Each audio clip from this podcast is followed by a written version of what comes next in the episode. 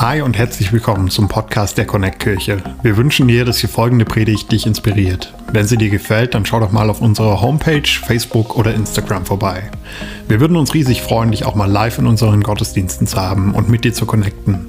Unsere Gottesdienste finden jeden Sonntag um 10 Uhr und um 11.30 Uhr in der Michaeliskirche Erfurt statt.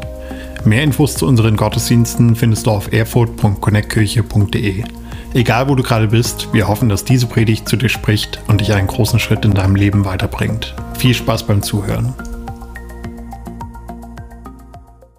Aber Katharina und ich, wir haben gemerkt, dass die aktuellen Phase, die letzten zwei Jahre, eine richtig krasse Herausforderung für jeden von uns waren. Ähm, ich kenne ein paar Leute hier aus der Kirche, die jetzt gefühlt zum zweiten oder dritten Mal Corona hatten, in Quarantäne sind und es mörbt an uns, es macht etwas mit uns. Wir haben, glaube ich, noch nie so viel erlebt in den letzten zwei Jahren, wie Leute auch durch Depressionen gegangen sind, durch äh, schwere Zeiten gegangen sind, mental down waren. Aber das das Gute ist, dass ich glaube, bei all dem, was passiert, bei all den Tiefen, die wir erleben, möchte Gott uns mit einer neuen Stärke beschenken. Letztes Jahr bin ich selber durch so eine Zeit gegangen. Ich war mehrere Monate Isolation. Vorhin nochmal nachgeguckt. Heute wäre ich eigentlich vor einem Jahr, war ich immer noch im Krankenhaus. Und in der Zeit habe ich gemerkt, dass ich das Ding nicht ganz alleine durchhalten werde. Also, ähm, ich dank meiner Freunde und einer Connect-Gruppe habe ich Seven vs. Wild geguckt. Alex, vielen, vielen Dank. Vielen, vielen Dank für diesen Fuß. Nein, aber da waren sieben Männer auch ausgesetzt in Isolation. Und der eine meinte, würde es noch länger gehen, ich wäre matsch. Egal wie stark ich mental bin, ich, ich halte es nicht durch. Und ich weiß noch da, äh, letztes Jahr, wie es mir ging, wo ich an diesem Punkt war, wo ich gemerkt habe, boah, wenn das jetzt noch weitergeht, ich bin irgendwie matsch.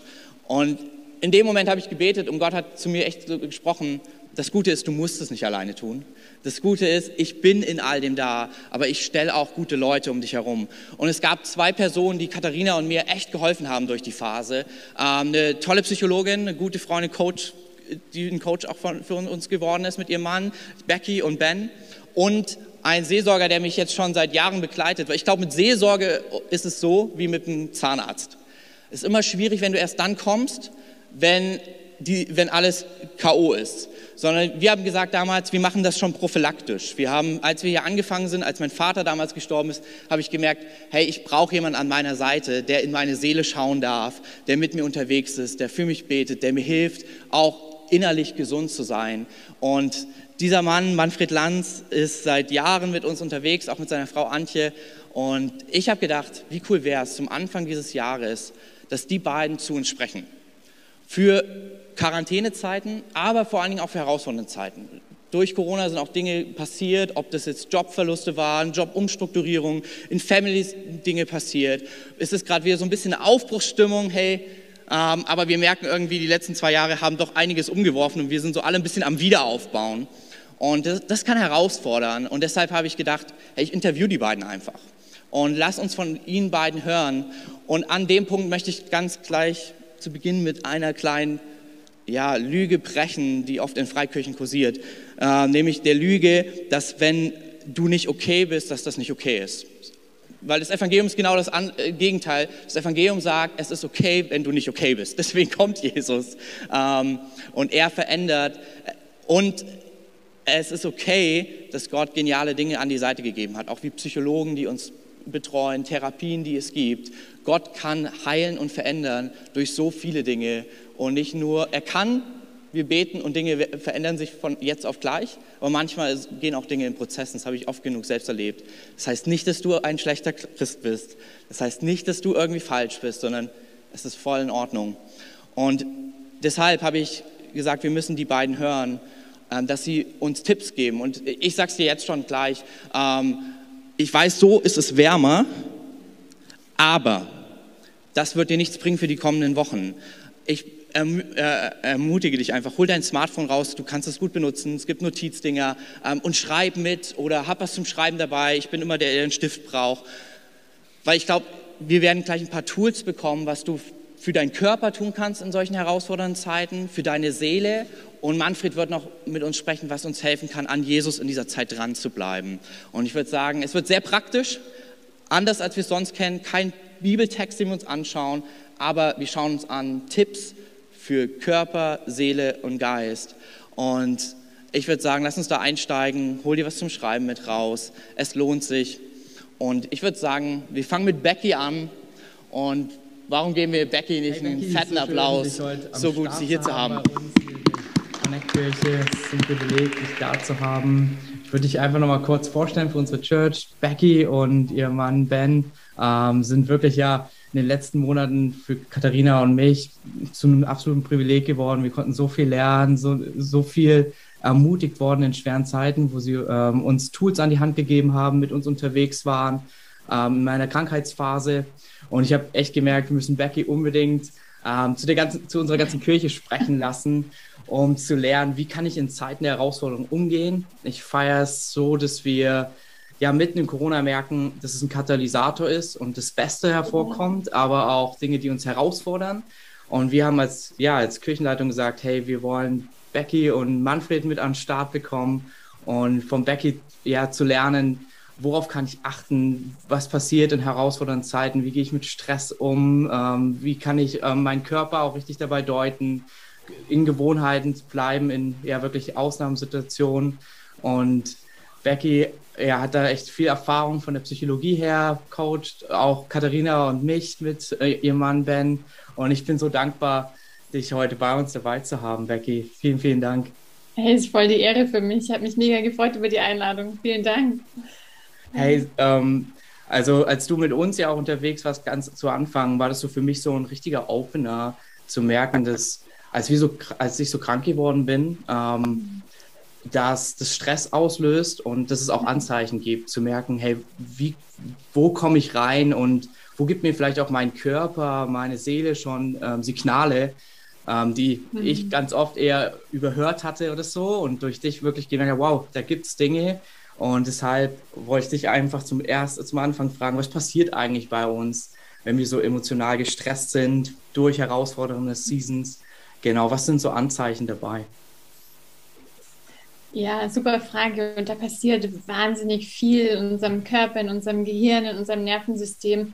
Und ich glaube, prinzipiell ähm, können wir einfach auch nochmal festhalten, dass unser Stressreaktionssystem, mit dem Gott uns alle ausgestattet hat, eigentlich dazu ausgelegt ist, uns zu helfen in Situationen, wo wir an Leib und an unserem Körper sozusagen bedroht werden, also wo wir in Gefahrensituationen kommen, wo wir möglicherweise auch dabei sterben könnten. Mhm. Da hilft uns unser Stressreaktionssystem, da gut durchzukommen, indem ähm, einfach ganz viel Energie freigesetzt wird, was dazu führt, dass zum Beispiel unsere Muskelspannung steigt, dass wir ähm, schneller atmen, dass unser Herz schneller anfängt zu schlagen, um einfach viel mehr mhm. Sauerstoff in unsere Muskeln und ähm, in unseren ganzen Körper zu transportieren, sodass wir uns schnell bewegen können, dass wir kämpfen können, wenn wir müssen und so die Gefahr, ähm, was auch immer es sein mag, gut überstehen können.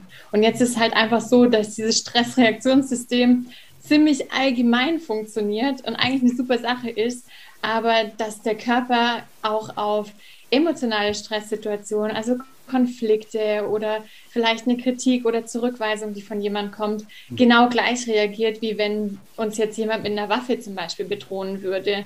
Ähm, das heißt, diese körperliche Anspannung ist ein wichtiges Anzeichen. Ähm, dann der schnellere Puls, ähm, dass, dass wir einfach auch nicht mehr so klar denken können, weil wir einfach nur noch Augen ähm, und Wahrnehmung haben für das, was uns eben gerade so bedrohlich vorkommt. Genau. Wow. Seht ihr das? Ja, voll, voll. Und was würdest du so jetzt, ähm, ja, gerade bei uns sind wieder ein paar Leute auch in Quarantäne oder gerade mhm. durch Corona in herausfordernden Zeiten kommen so auch, ich sag mal, äh, wo die Zukunft ein bisschen unsicher geworden ist ähm, oder auch das Studium sich total verändert hat ähm, Vater, Mutter sein anders geworden ist. Ähm, neben dem, wie der Körper reagiert, gibt es sonst noch Signale, wo du sagst, auf die kann man achten, wenn man merkt, wow, jetzt komme ich voll in diesen ja, Sicherheitsmodus rein. Genau. Jetzt war es bei mir gerade ein bisschen abgehört. Vielleicht kannst du die Frage mhm. noch mal kurz wiederholen. Sorry. Ja, klar, gar kein Ding. Ähm, genau, also jetzt bei diesen ganzen herausfordernden Sachen, die kommen, mhm. ob das jetzt die Zukunft ist, ja auch Parenting, Eltern, Familien, ähm, was ja alles so in der ganzen Zeit sich verändert hat, der Job, Stu mhm. Studieren. Neben dem Körperlichen gibt es noch andere Signale, wo du sagst, ähm, hey, wenn die kommen, das ist so eine absolute ja, wie so ein Alarm vom Körper auch. Mhm. Ja, ich glaube, gerade was wir so in zwischenmenschlichen Beziehungen sehen, mhm. ist, dass je höher unser Stresslevel ist, desto mhm. weniger gut können wir ähm, davon ausgehen, dass der andere es gut mit uns meint. Das heißt, wir fühlen uns viel, viel schneller angegriffen mhm. und werden dann im Umkehrschluss auch viel schneller reizbar. Das heißt, diese Schwelle, bis es zu einem Konflikt kommt und bis mhm. es vielleicht auch ein bisschen ausarten kann zu Hause, die ist viel, viel, viel niedriger, wenn wir gestresst sind, weil einfach alle unsere Ressourcen wie schon aufgebraucht sind damit, dass wir diese Stresssituation versuchen zu bewältigen. Mhm. Und alles, was dann noch dazu kommt, ähm, das ist dann wie so ein Tropfen, der das fast zum Überlaufen bringt. Also so diese Reizbarkeit ist ein sehr wichtiges ähm, ja, Anzeichen oder auch so ein Hinweisreiz und dann aber auch Schlaf. Also mhm. eins von den ersten Sachen, die leidet, wenn wir gestresst sind, ist unser Schlaf. Wir können nicht mehr gut einschlafen, nicht mehr gut durchschlafen, wachen sehr früh auf oder haben einfach das Gefühl, ständig dauermüde und super erschöpft zu sein. Genau. Wow. Okay, und was würdest du sagen, was sind so ganz praktische ähm, Dinge, die ich tun kann, wenn ich jetzt auf einmal Unruhe merke, vielleicht auch mhm. Ängste, die aufkommen oder so eine ja, genau das Gegenteil, so eine emotionale Niedergeschlagenheit, wo ich denke, boah, eigentlich will ich gerade gar nichts tun. Ähm, mhm. Ja, so ein bisschen so wie so ein Hirsch, was so ins Licht schaut und stehen bleibt. Mhm. Was können wir konkret tun in solchen Zeiten? Genau. Also ich glaube, was wir verstehen dürfen, ist, dass unser Körper eben mit diesem Stressreaktionssystem ausgestattet ist. Das mhm. ist ein Teil von unserem vegetativen Nervensystem, das nennen wir Sympathikus. Mhm. Ähm, ich sage das deshalb, damit ihr das vielleicht auch nochmal nachschlagen könnt, wenn es euch interessiert, da nochmal nachzuforschen. Und dieser Sympathikus, der uns in Stressreaktionen hilft, der hat auch einen Gegenspieler. Das heißt, es gibt einen Teil vom vegetativen ähm, Nervensystem, das uns hilft, in den Entspannungszustand zu kommen. Und den nennen wir den Parasympathikus. Und den können wir ganz simpel dadurch aktivieren, dass wir bewusst Einfluss nehmen auf unsere Atmung. Weil wenn wir unsere Atmung vertiefen, verlangsamen, dann verlangsamt sich automatisch auch unser Puls. Das heißt, der Parasympathikus gibt dem Sympathikus wie so ein Signal und sagt, hey, ähm, cool, dass du da warst, cool, dass du geholfen hast, aber jetzt ist wieder Zeit für Entspannung. Hm. Und das können wir eben ganz bewusst machen durch so Atemübungen, ähm, durch leichte Bewegung oder aber auch durch sanfte Berührung. Und wenn gerade niemand anders da ist, dann darf man sich ruhig auch mal selber einfach so in den Arm nehmen. Ähm, das unterschätzt man wirklich, was das für eine Kraft hat, weil es einfach ganz simpel unser Nervensystem, unser Körper total beruhigt mhm. ähm, und dann auch unsere Gedanken und Gefühle in der Folge ein Stück weit zur Ruhe kommen können. Genau. Ähm, ja, gibt es sonst noch Sachen, die einem vielleicht helfen können, auch runterzukommen oder ja, einem so gut durchguiden durch so eine Zeit? Ja, also da gibt es natürlich super viel. Ja. Und, und es wäre natürlich auch schön, wenn man irgendwie einfach wüsste, ich mache dir eine Sache und dann ist gut. Ja. Letztendlich muss man so ein bisschen probieren. Mhm. Aber ich finde, David aus der Bibel, der Psalmist, ist für mich persönlich einfach so ein richtig gutes Vorbild. Ähm, weil wenn wir die Psalme anschauen, dann lesen wir im Prinzip Davids Gefühlstagebuch, sind wir mal ehrlich. Ja, ähm, absolut. Und ich finde das einfach so cool, wie er das macht. Und ich glaube, da gibt es auch so viele Schlüssel, die ich für mich rausziehen kann und die mhm. vielleicht auch für euch hilfreich sind. Aber was David macht, ist, er hält ja wirklich kein Blatt vom Mund. Er hält mhm. überhaupt nichts zurück. Er kommt komplett ehrlich vor Gott zurück, schüttet sein Herz aus, beschreibt seine Gefühle mit den wildesten Bildern. Ja, ähm, er sagt wirklich, ich habe nur noch, ich habe nur meine Tränen gegessen, zum Beispiel. Ja, also das ist ja schon oh, wirklich ja. sehr dramatisch. Ähm, aber er benennt seine Gefühle, er ist ganz offen, ganz ehrlich vor Gott. Aber was dann passiert, und das passiert immer so in der Mitte oder gegen Ende vom Psalm, ist, dass sich sein Fokus so verschiebt. Mhm. Dann erinnert er sich plötzlich an die Dinge, die Gott für ihn schon getan hat oder die ja. er für sein Volk schon getan hat. Oder er erinnert sich an Versprechen, die Gott ihm gegeben hat. Und mhm. dann merkt man so richtig, wie die Gefühle, die er hat, diesem gedanklichen Fokus folgen müssen und wir am Schluss eigentlich immer an einen Punkt kommen, wo er Gott voll preisen kann und Gott danken kann. Mhm. Ich glaube, das, was wir für uns lernen können, ist, A, wir können vor Gott kommen äh, mit unseren ganzen Gefühlen. Wir müssen nichts zurückhalten vor ihm. Er weiß ja eh, wie es uns geht. Er sieht unser Herz. Aber gerade auch durch das Benennen von Gefühlen werden Gefühle oftmals schon ganz von alleine schwächer. Weil was Gefühle wollen, ist, dass sie gehört werden. Das ist ein Signal, das wir verstehen und verarbeiten dürfen. Und wenn wir die Gefühle klar benennen, so wie David das gemacht hat, oder Bilder finden, um die zu beschreiben, dann werden die plötzlich viel leichter zu handeln. Ähm, also das ist das Erste. Und das Zweite, was David ja gemacht hat, war wirklich sich auch nochmal so zurückzuerinnern.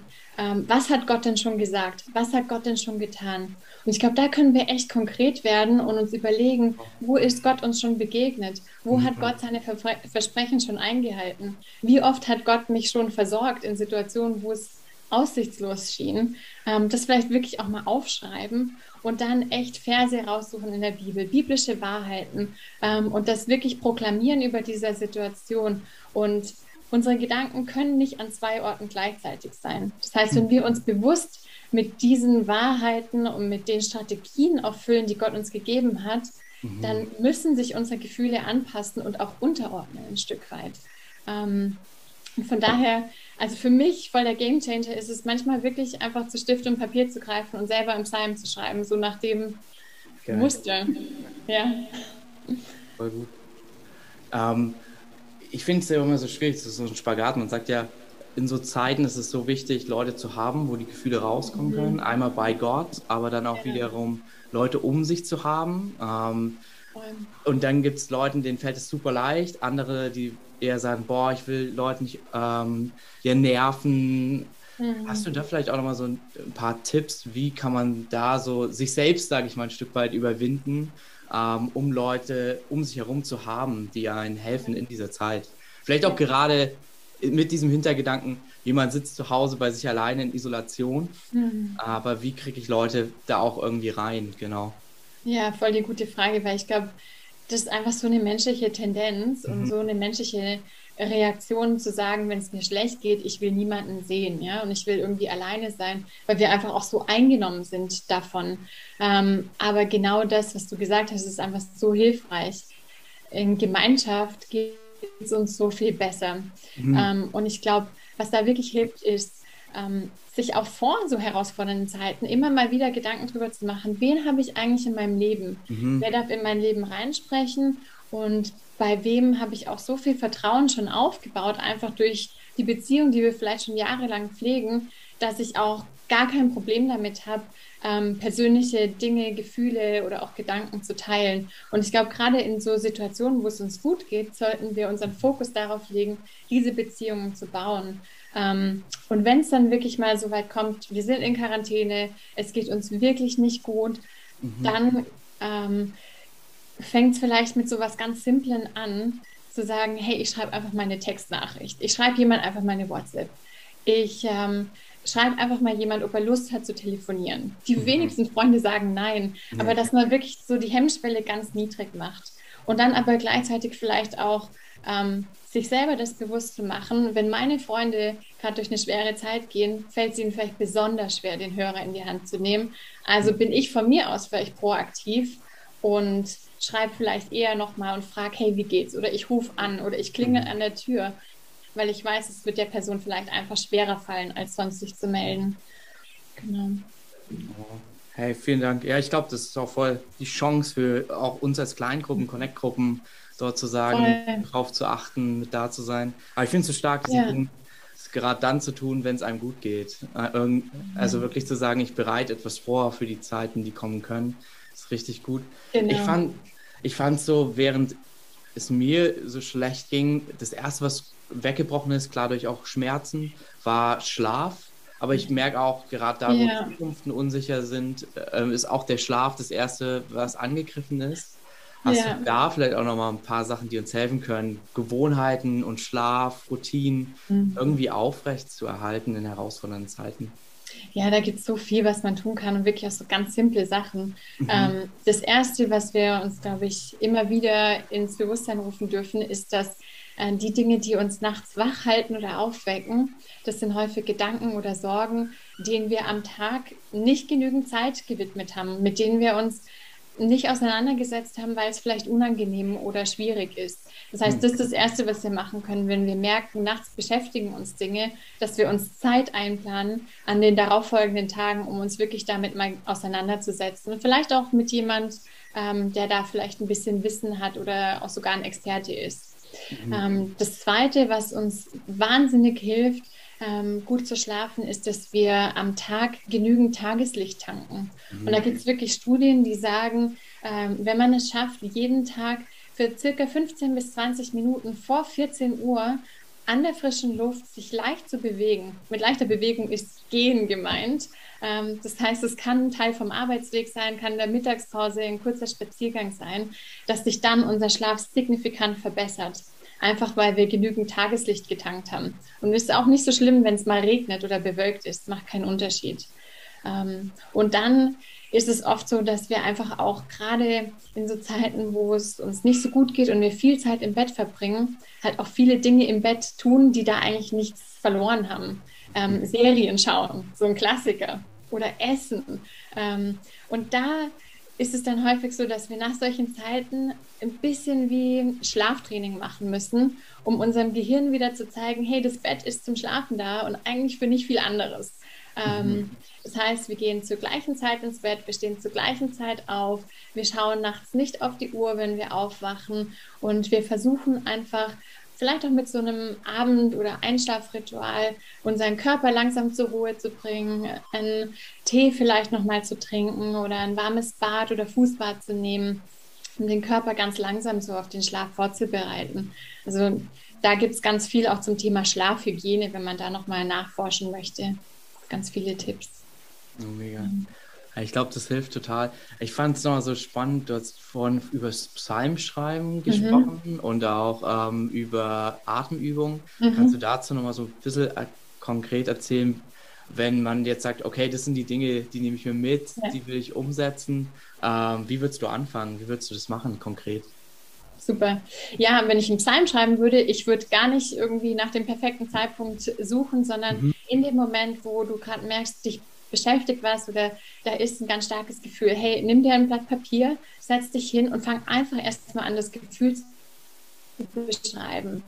Mhm. Und dann überleg mal, okay, wann habe ich mich vielleicht schon mal so gefühlt und wie ist mir Gott da begegnet? Oder wie hat sich Gott treu erwiesen? Und das kannst du in diesem Psalm dann reinpacken und deine Seele daran erinnern und dann eben im Voraus Gott auch dafür danken, dass er dich auch in dieser Situation nicht im Stich lassen wird. Und es kann vielleicht auch so ein Gebet werden, das du aufgeschrieben hast, wenn du gerade in so einer schweren Zeit gar nicht ähm, dir neue Gebete ausdenken kannst. Hey, dann nimm dieses dieses Schrift, äh, Schriftstück, was du da angefertigt hast, diesen Psalm, und lese einfach den laut. Da hast du ein super Gebet. Ähm, und wenn das noch zu schwer ist, dann nimm einen Psalm von David ähm, und fang damit einfach an. Genau. Dann das andere mit den Atemübungen. Da habe ich gerade vor kurzem eine ganz tolle Atemübung entdeckt, die ich super hilfreich finde. Das nennt sich Ziehharmonika-Atmen. Ähm, und was man macht, ist, man zieht die Ziehharmonika auf, indem man einatmet macht die Arme ganz breit mhm. und dann drückt man sie wieder zusammen und atmet aus. Und das macht man einfach so fünf bis zehn Mal. Ähm, am besten hinstehen dazu, die Arme so weit wie möglich auseinander. Ähm, und das bringt wirklich das Nervensystem enorm zur Ruhe. Genau. Ja, mega. Vielen Dank, Becky. Ähm, Super gerne. Würdest du sagen, gibt es noch so eine andere Sache, die du, wo du sagst, hey, neben Atemübungen, ähm, genug Tageslicht, Psalm schreiben, wo du sagst, hey, das ist auch so ein einfaches Tool gleich ähm, für solche Zeiten? Ähm, so ein, ich sag mal, so ein Last ähm, Ratschlag, letzten Tipp von dir. Ja, vielleicht gerade noch mal passend zu dem Tageslicht. Ich habe es schon gesagt, aber wirklich so 20 Minuten leichte Bewegung. Mhm. Auch wenn wir in Isolation oder Quarantäne sind, hey, dann in deinem Zimmer 20 Minuten auf und ablaufen. Das ist so ein Gamechanger. Und ich weiß, es hört sich verrückt an oder vielleicht auch dumm, aber das macht einfach so viel mit uns, weil da einfach so viele Stresshormone dadurch abgebaut werden, die uns dann wiederum helfen, ruhiger zu schlafen, unsere Gefühle besser zu regulieren ähm, und einfach auch zur Ruhe zu kommen. Genau. Vielen, vielen Dank, hey. Also, mega. Danke, dass alles, was wir jetzt davon mitnehmen können. Ähm, ich glaube, das hilft uns voll, auch für ja, kommende Z Zeiten. Genau. Und ich fand auch diesen Satz so stark. Ähm, unsere, unsere, Gedanken können nicht an zwei Orten gleichzeitig sein. Es ist so, so mhm. gut zu wissen, hey, wenn ich mich auf Wahrheiten Gottes konzentriere, sind meine Gedanken ja. dort. Hey, vielen, vielen Dank für alles. Hey, so gerne. Vielen Dank. Ciao. Ciao.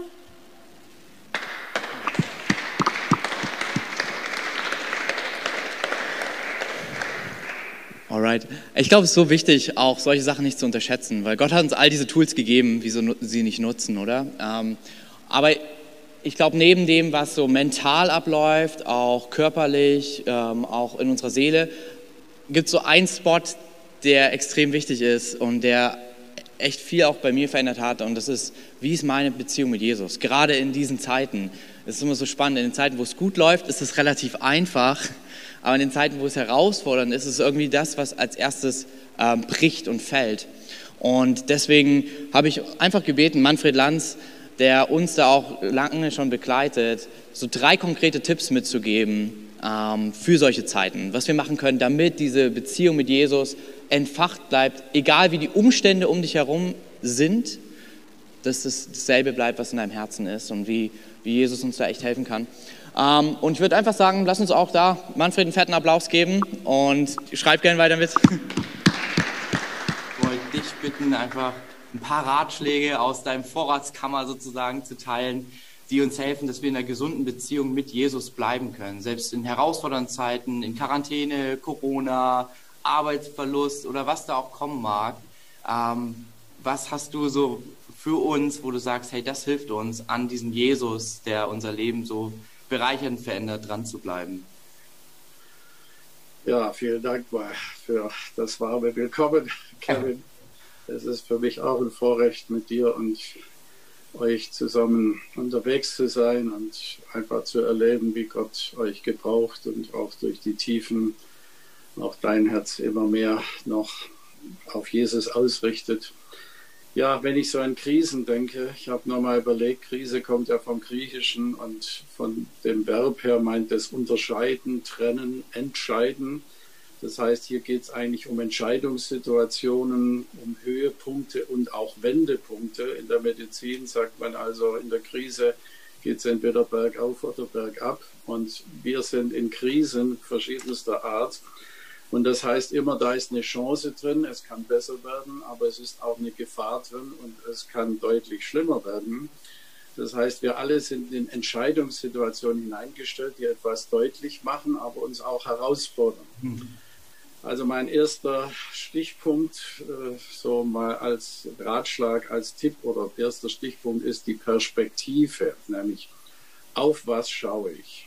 Wow. Die Krise hat immer die Tendenz, dass ich mich auf das Problem fixiere, dass ich absorbiert bin vom Negativen, was ist alles schwierig, welche Katastrophenmeldungen kommen schon wieder, hm. was fällt mir brutal schwer, worunter leide ich. Und da ist mir eine Geschichte aus dem Alten Testament groß geworden, als das Volk Israel mal wieder in einer ganz äh, rebellischen Phase war da hat Gott zugelassen, dass Schlangen kommen und sie beißen. Und da sind viele auch dran gestorben und haben äh, große Schmerzen gehabt. Und die Lösung war dann, Mose sollte eine Schlange aus Bronze machen und sie auf einen Stab hoch äh. Und dann sagt er, wer auf diese Schlange schaut, der wird leben.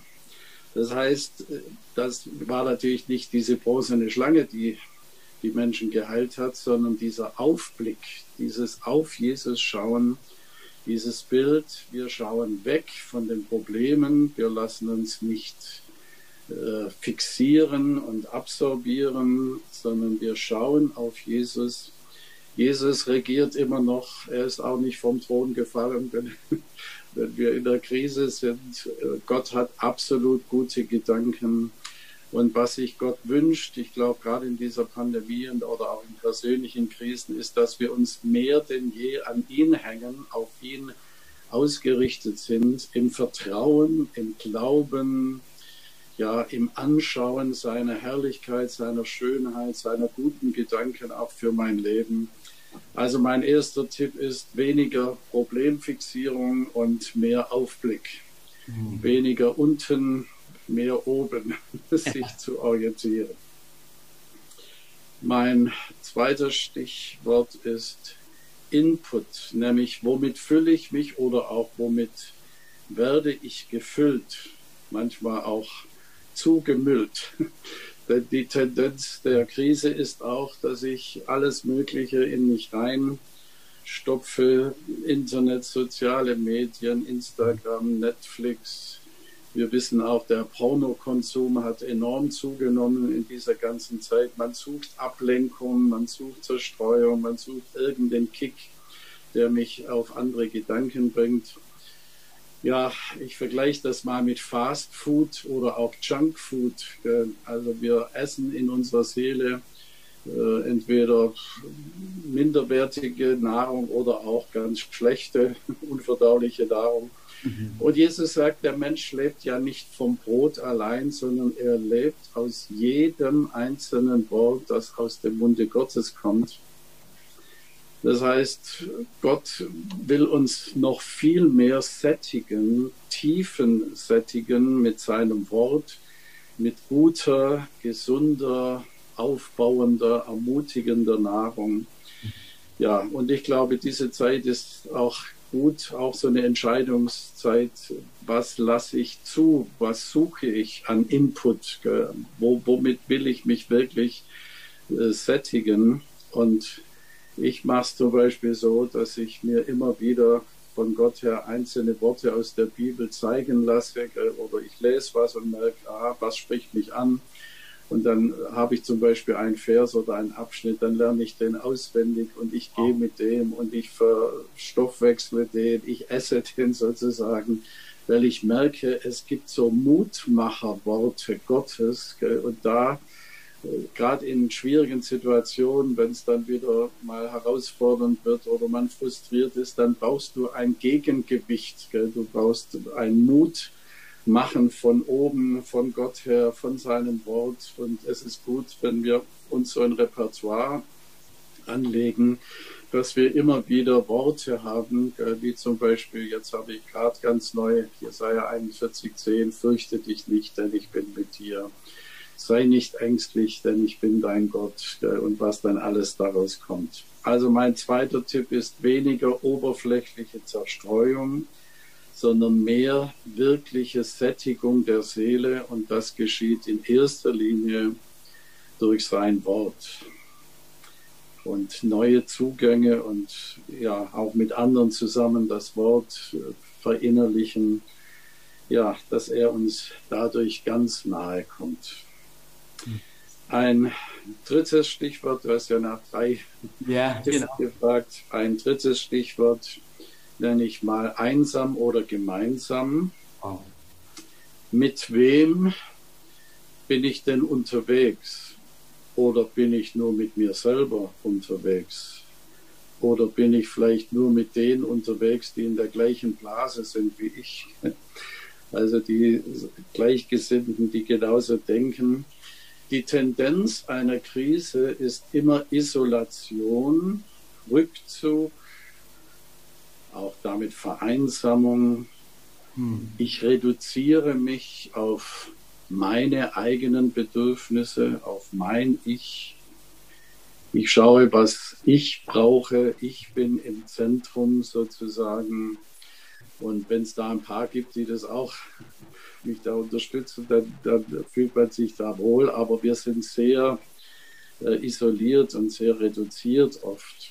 Mhm. Und da ist mir ein Text wichtig geworden, den möchte ich mal so äh, ganz stark betonen an dieser Stelle. 2. Timotheus 3. Da spricht Paulus von der schlimmen Zeit am Ende der Tage. Also ich glaube, wir können diese Zeit genau auf heute übertragen. Und er beschreibt die Menschen in ihrer Art, wie sie sind, wie sie unterwegs sind, was sie auszeichnet. Und da gibt es ungefähr 20 Begriffe. Und vier davon haben etwas damit zu tun, lieben oder lieblos, was wir lieben oder wie lieblos wir sind. Wow. Nämlich, äh, wir lieben uns selber, das ist der erste Begriff. Dann gibt es einen Begriff, wir lieben das Geld, also das Materielle, das, was mir wichtig ist an Äußerem. Wir lieben drittens das Vergnügen mehr als wir Gott lieben. Also Hauptsache, ich habe Spaß und mir geht's gut. Und der vierte Begriff ist, wir sind lieblos gegenüber den eigenen Familienmitgliedern.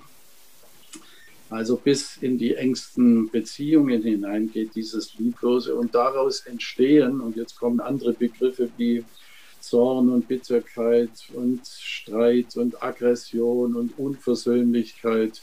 Also daraus kommt das alles letztlich aus einer Fixierung auf mein Ich, auf meine eigenen ureigenen Bedürfnisse.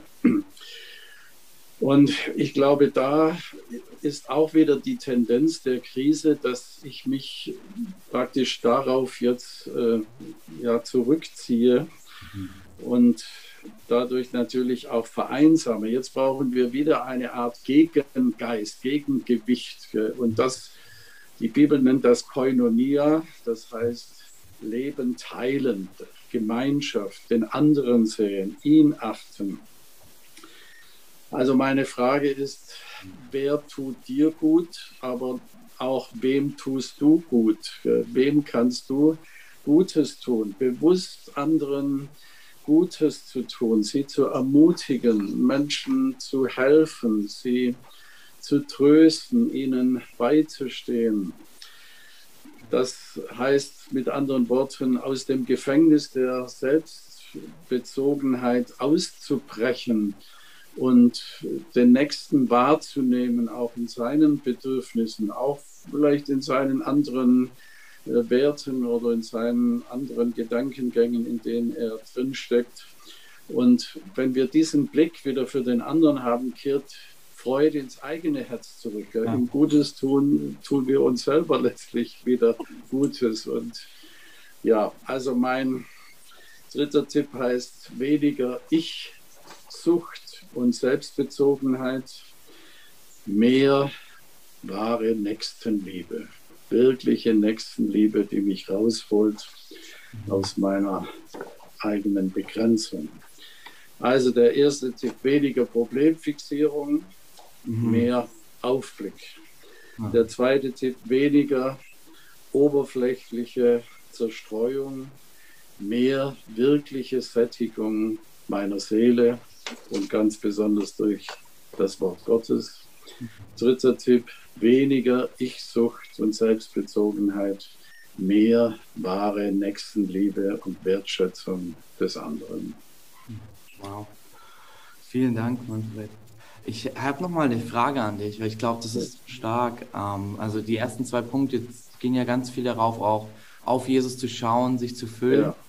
Ich glaube, vor allen Dingen, ja, wir als Kirche in unserer Generation, wenn wir so ehrlich miteinander werden, äh, wir sind unfassbar gut, viele Streaming-Plattformen zu finden. Und wenn es darum geht, sozusagen mit, ähm, ja, mit schnellen Dingen sich zu füllen, ähm, da können wir so einiges zeigen, einen guten Film raussuchen, ist gar kein Problem, Serien zu empfehlen.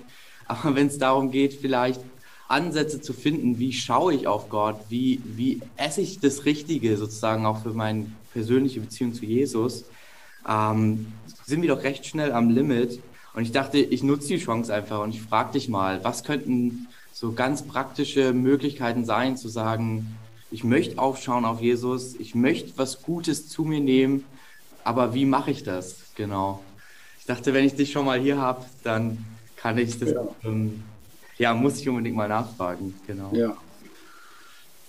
Also die Blickrichtung ist ja immer äh, nach oben. Äh, also vielleicht hilft es manchmal einfach mal anzufangen, zwei, drei Minuten Stille mhm. Und das aushalten und sagen, da, da, muss ich jetzt auch gar nicht beten, sondern ich will einfach innerlich mit meinem Blick auf Gott schauen und auf seine Liebe und mir vorstellen, Jesus ist jetzt da und ich bin von ihm angeschaut. Mhm. Er meint mich, er hat einen guten Plan. Ich kann mir vorstellen, er ist wie ein liebevoller Vater, wie eine tröstende Mutter gell, und äh, ist jetzt für mich da und ich schaue sozusagen in seine Augen, er schaut mich an und wir verharren und wir sind einfach mal still. Ich glaube, Stille Und Ruhe ist so ein Geheimnis in unserer lauten und schnellen Welt.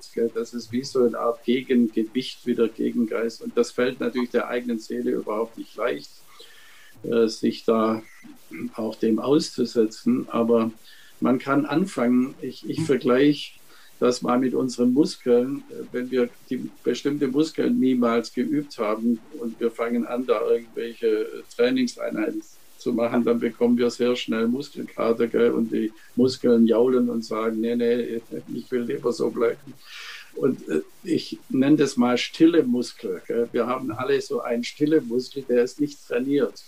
Mhm. Und da hat es jetzt auch keinen Wert, dass du sagst, ja, ich bin jetzt vielleicht mal eine Stunde stille oder einen Tag mache ich eine Stille. Gell? Das wird nicht gut funktionieren, aber mal zwei, drei, fünf Minuten das langsam zu steigern, einfach in Gottes Gegenwart bleiben, verharren und mit einem Gedanken, nur ein Gedanken, zum Beispiel Aber Vater oder Jesus mein Herr oder Geist Gottes, du Tröster. Einfach mit einem Gedanken, ich bin da bei dir, du bist bei mir. Und äh, zu sagen, ich bin da, Gott, du bist da, das genügt. Das genügt. Einfach mit dir sein. Also das ist so eine innere Übung, dieses äh, nach innen schauen, nach oben schauen, äh, sich nicht äh, ablenken lassen durch alles Mögliche. Aber das muss man ein Stück trainieren. Und dann, wie gesagt, äh, einzelne Worte nehmen, die Psalm 1 sagt, äh, selig ist der Mann, der das Wort Gottes, die Weisung Gottes über sie nachsinnt, Tag und Nacht. Dieses Nachsinnen, was da steht, das kann man auch übersetzen mit Wiederkäuen. Da denken wir an eine Kuh, die etwas wiederkäut, ich glaube fünf Magenherzen oder vier.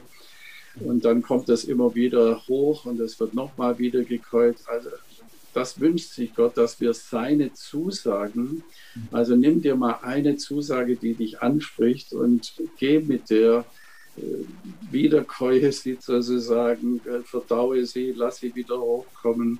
Du wirst merken, da erschließt sich ein Geheimnis und das wird Milch, das wird wunderbare Sättigung ja, seine Worte sind äh, so kostbar, sind Leben, sie sind äh, Heilung, sie sind Freisetzung. Aber nicht nur das Wissen über das Wort, sondern das Verkosten. Ignatius von Loyola sagt mal, das Verkosten des Wortes ist der wirkliche Schatz.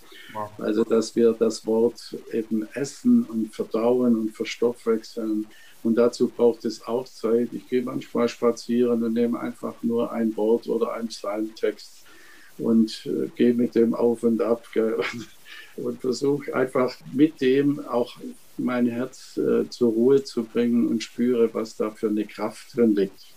Mhm. Wow. Oh, danke dir. Ich glaube, das, das hilft. Ich glaube, das äh, entspannt, aber weckt auch so, ja, so ein Interesse zu sagen, oh, das kann ich auch. Also ja. mit zwei, drei ja. Minuten, mit einem Bibelwort, das ja. kann ich auch. Genau. Vielen Dank, Manfred, das ist richtig gut. Ja, ich wünsche euch ganz viel Sehnsucht nach mehr, nach Tiefe, nach wahrem Begegnen mit Gott äh, und auch Aufmerksamkeit und das ja, der innere Mensch auch unterscheiden kann, was tut mir wirklich gut, nicht nur was ist jetzt ein schneller Kick, sondern was, äh, für was bin ich eigentlich geschaffen, nämlich dass Gott meine Seele wirklich ausfüllt und ich auch in der Begegnung mit anderen ja, und ihnen was weitergeben kann. Ja. Vielen Dank dir. Dankeschön auch, Kevin, und von Herzen alles Gute, seid gesegnet. Danke, wir freuen uns schon, wenn wir dich mal hier haben. Und ja, gerne, komme ich. Ja. Alles klar. Schön. Ciao. Okay, beide.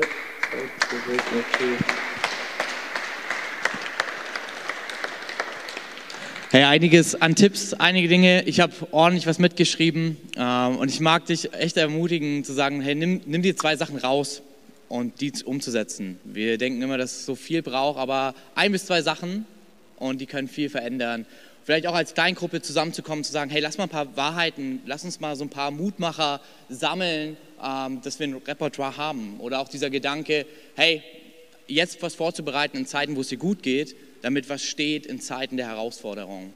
Und das ist auch das Letzte, was ich einfach zum Schluss noch machen möchte. Ob Becky oder Manfred, so viele gute Dinge auch der Körper, das Tageslicht bringt, beide sind immer wieder auf eine Sache am Ende zurückgekommen, auf Jesus selbst auf diesen Gott, der alles verändert. Diesen Gott, an den sie denken. Nicht nur Stille der Lehre, sondern die Stille, um ihn besser kennenzulernen, ihn zu sehen. Nicht die negativen Gedanken groß werden zu lassen, sondern Gottes Größe.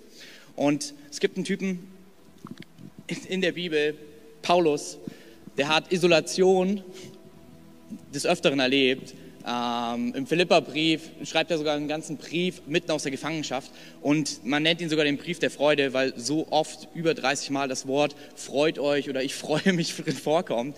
Und ein Schlüssel, den er gibt, ist, dass er sagt, freut euch im Herrn, ich betone es noch einmal, freut euch im Herrn. Und eventuell bist du heute hier und du sagst, das sind alles gute Tipps, aber diesen Jesus an sich habe ich noch gar nicht mit dabei bei mir dann will ich dir jetzt kurz einen Moment geben, ob online, ob hier vor Ort, wo ich uns einfach bitte, kurz alle unsere Augen zu schließen.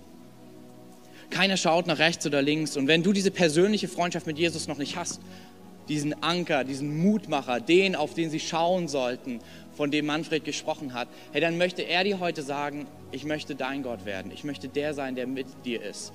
Und ich werde von drei runterzählen. Und wenn du das bist, der die Entscheidung noch nicht getroffen hat, kannst du einfach kurz deine Hand heben und wir werden gemeinsam als ganze Kirchenfamilie mit dir dieses Gebet beten, als ein Zeichen, als eine Aussage, Jesus, ich nehme dich an als mein Gott. Drei, Gott liebt dich von ganzem Herzen. Zwei, Jesus ist dir näher, als du denkst. Eins, heb deine Hand, wenn du diese Entscheidung treffen möchtest, ihn ins Leben einzuladen. Dankeschön. Hey, ihr könnt die Augen wieder öffnen. Fetten Applaus und die, auch an alle im Livestream. Und ich würde sagen, lass uns einfach gemeinsam aufstehen. Und wir wollen zusammen beten. Wir werden dich als ganze Kirchenfamilie unterstützen, dieses Gebet zu beten, auch für alle, die im Livestream sind. Ähm, genau. Du kannst danach noch auf einen Link klicken, wo wir dich gern näher begleiten wollen, dir eine Bibel zukommen lassen, um durchzustarten mit diesem Mutmacher Gott. Und ich werde vorbeten und wir werden es als Kirche gemeinsam nachbeten. Jesus, ich komme heute zu dir und nehme dein Geschenk an. Dein Geschenk der Gnade, die ewige Freundschaft mit dir. Ich glaube, dass du am Kreuz für meine Schuld gestorben bist. Ich glaube, dass der Tod dich nicht halten konnte. Ich glaube, dass du am dritten Tag von den Toten auferstanden bist. Weil du auferstanden bist, ist ewige Freundschaft mit dir möglich. Ich nehme dieses Geschenk an. Ab heute bist du mein Gott. Ich dein Kind. Ab heute bist du der Herr in meinem Leben. Ab heute bist du mein Freund. Danke, Jesus. Amen. Amen. Lass uns einen Applaus geben. Wenn du mehr über Jesus erfahren willst oder deine Geschichte mit uns teilen möchtest, dann schreib uns gerne auf Facebook, Instagram oder eine E-Mail an info@connectkirche.de. Bist begeistert von der Connect-Kirche und möchtest unsere Arbeit unterstützen? Dann findest du auf unserer Homepage weitere Details, wie du das tun kannst. Falls du nicht aus Erfurt und Umgebung kommst, aber dennoch aktiv verfolgst, was wir als Kirche tun, möchten wir dir zuallererst Danke sagen, dass du auf diese Art Teil von dem bist, was hier in Thüringen geschieht. Gleichzeitig wollen wir aber sicherstellen, dass du vor Ort eine Kirchenfamilie hast. Wir sind der festen Überzeugung, dass es keinen Ersatz dafür gibt, eine Kirche vor Ort zu haben, in der du connected bist und Beziehungen pflegen kannst, die dich im Glauben voranbringen. Falls du keine Kirche vor Ort haben solltest, ermutigen wir dich dazu, dir eine zu suchen. Wenn du dabei Hilfe brauchst, melde dich gern unter info@connectkirche.de. Danke fürs Zuhören und bis bald.